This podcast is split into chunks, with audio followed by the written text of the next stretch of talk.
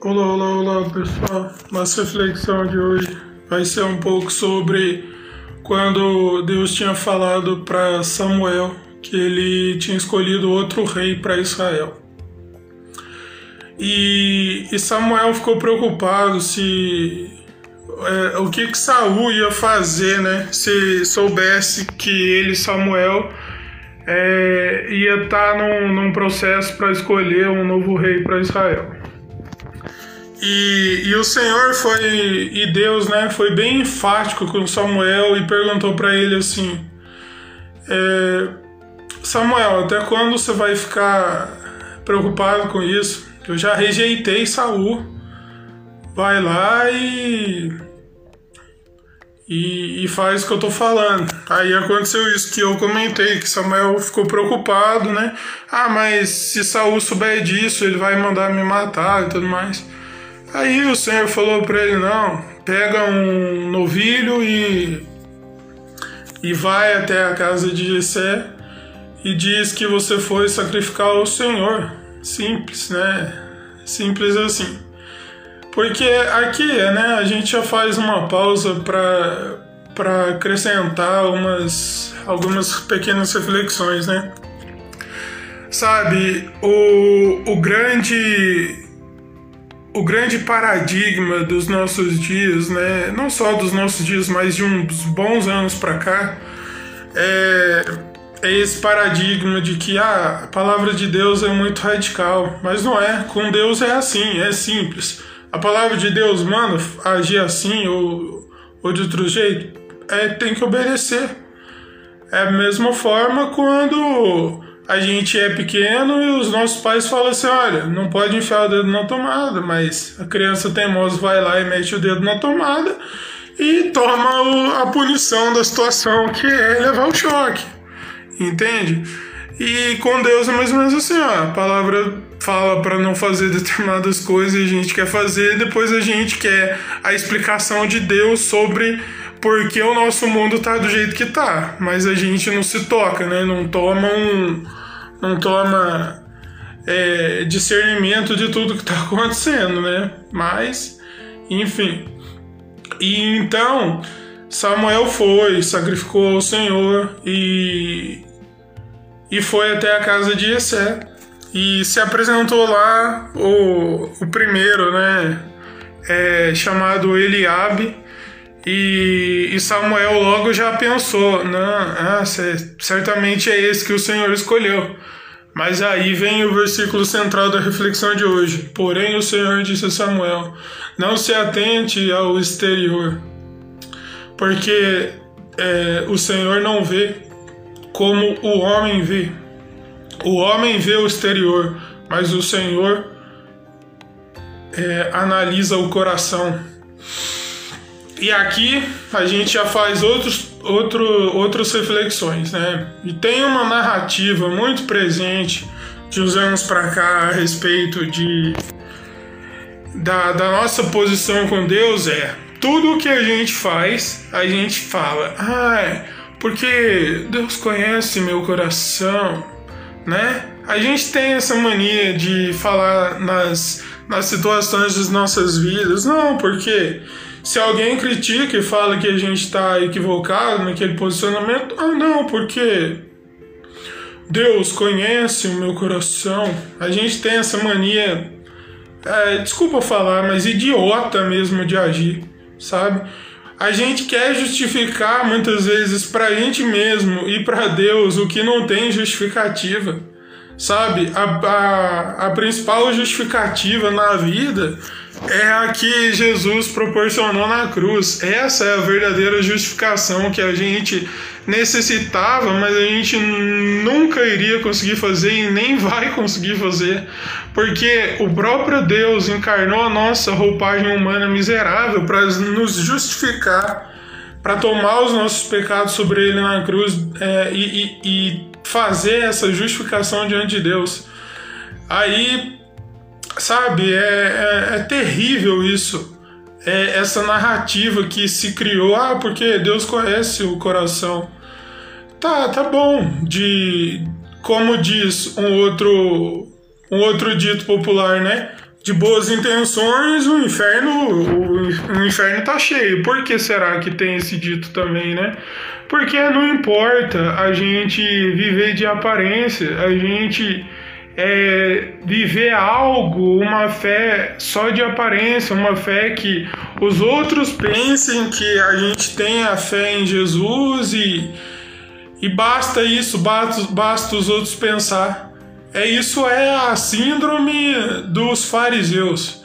É viver de aparência, a religiosidade vazia, sabe? E, e é isso o que o Senhor estava dizendo ali para Samuel. Por quê? Porque a gente tem preguiça de estudar as escrituras e não, não consegue compreender certas coisas, né? Por que será que Deus disse aquilo para Samuel? Que o homem vê como o exterior, mas o Senhor analisa o coração. Por quê? Porque a referência mais próxima de Samuel como rei era Saul. Era é um homem, um homem de boa aparência e tudo mais. Então, ele comparou com a referência que ele tinha. Só que eis que o Senhor respondeu essa máxima: olha, o homem vê o exterior, mas Deus analisa o coração. E aí surgem outras perguntas. Como que tá realmente o nosso coração? Será que a gente tem postado fotos sorrindo, postado fotos em em restaurantes, em viagens, né? Tem postado coisas engraçadas, coisas maravilhosas, mas como que tá o nosso coração? Será que temos tido a coragem de, em oração, clamar a Deus e falar: a Deus, analisa o meu coração? Mas a gente tem medo disso, né? A gente tem medo porque a palavra de Deus ela, é, ela nos mostra a real condição de nosso coração. Ela mostra a real condição pecaminosa do nosso coração, da nossa natureza, e a gente não quer isso. A gente só quer pessoas que, que vivam falando como a gente vai ser feliz, como a gente vai prosperar, só quer é, bajulação, mas não quer a verdade, a gente rejeita a verdade. E é isso o que o Senhor já tinha é, falado para Samuel, né? Olha, até quando você vai ficar preocupado com isso aí? Eu já rejeitei Saul, como quem diz assim. No momento ele até viveu de acordo com a minha palavra, mas depois ele se deixou levar pelo que os soldados queriam que ele fizesse e, e não levou mais em conta o que eu quero, o que eu coloquei ele na posição de rei. Então, sabe, é, às vezes fica meio distante se você está ouvindo isso e você nunca teve algum contato com a palavra de Deus de, de, de uma certa forma. Mas é, talvez o primeiro passo para isso é você realmente se dar conta da, da situação que o nosso coração sempre se encontrou. Nosso coração sempre se encontrou mergulhado no pecado, distante de Deus, é, abraçando o nosso egoísmo, abraçando o que a gente considera como satisfação e esquecendo das coisas de Deus. E por talvez você pode estar no outro extremo aí. Talvez você já conhece a palavra de Deus há um tempo mas você caiu no mesmo erro de Saul. Não interessa, o, o, o, o mesmo ponto, tanto para um extremo quanto para o outro, é voltar e se arrepender e discernir aonde que caiu, discernir aonde que tudo deu errado, discernir qual foi o nosso ponto de ruptura com Deus. Sabe, não é uma tarefa fácil diariamente fazer isso. Eu posso falar isso por experiência própria, não é uma tarefa fácil. Todo dia, é, todo dia eu orar a Deus, olha, escaneie meu coração, veja se em mim algo que te desagrade, tira isso de mim. Tem coisa que a gente quer abandonar e vai doer. Mas o que é pregado muitas vezes por aí? Não, Deus te aceita como você é, pode Pode continuar fazendo as coisas que você faz, que Deus te ama. Infelizmente é isso que é espalhado por aí. E é criado um cristianismo só de aparência, algo que é só uma satisfação social. E, e também, para finalizar, indo para as aplicações, É, por que, que Deus é, escolheu um novo rei? Porque Davi, que seria o futuro rei de Israel, foi chamado homem segundo o coração de Deus. Olha só como as coisas se encaixam, na verdade, com a declaração que o Senhor tinha dado a Samuel, falando: O Senhor analisa o coração. Davi, Davi adulterou, Davi assassinou, Davi fez coisas que desagradavam a Deus e mesmo assim Deus não tirou ele da postura de rei. Mesmo que a descendência dele tenha sofrido as consequências, mas ele sempre voltava onde ele tinha caído e se arrependia. Por isso que ele foi conhecido como homem segundo o coração de Deus. E, e a máxima verdade de todas, é, Jesus veio, mas não veio na aparência que os fariseus consideravam de um rei, consideravam de um salvador. Eis que é, eles rejeitaram a vinda de Jesus. E muitos até hoje daquele povo ainda, ainda é, mantêm o coração duro a respeito de reconhecer que o Messias já veio, porque ele, eles ainda esperam a primeira vinda. Mas a segunda via do Messias não vai ser mais para morrer numa cruz, vai ser para reinar como o verdadeiro rei que ele é. E mas por eles terem rejeitado, né? Veja só, né? Que coisa, um, um acontecimento lá no Antigo Testamento de Deus falando que rejeitou, né? Por pela aparência, por, por Saul tá, tá sendo rei apenas de aparência, e lá no Novo Testamento os famosos religiosos rejeitam Jesus por causa da aparência, né? Para você ver como a gente nunca vai compreender é, a maneira de Deus agir.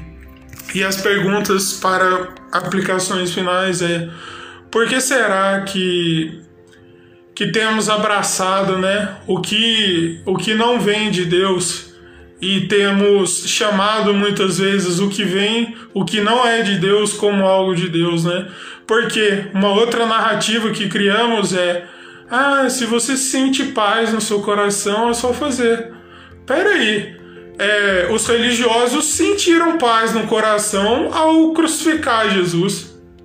Mas você já parou para pensar se a, é, quando a gente for pedir perdão para Deus, para Jesus, e Jesus falar assim: ah, não tô com paz no meu coração para te perdoar, não. Você já pensou se isso pudesse acontecer?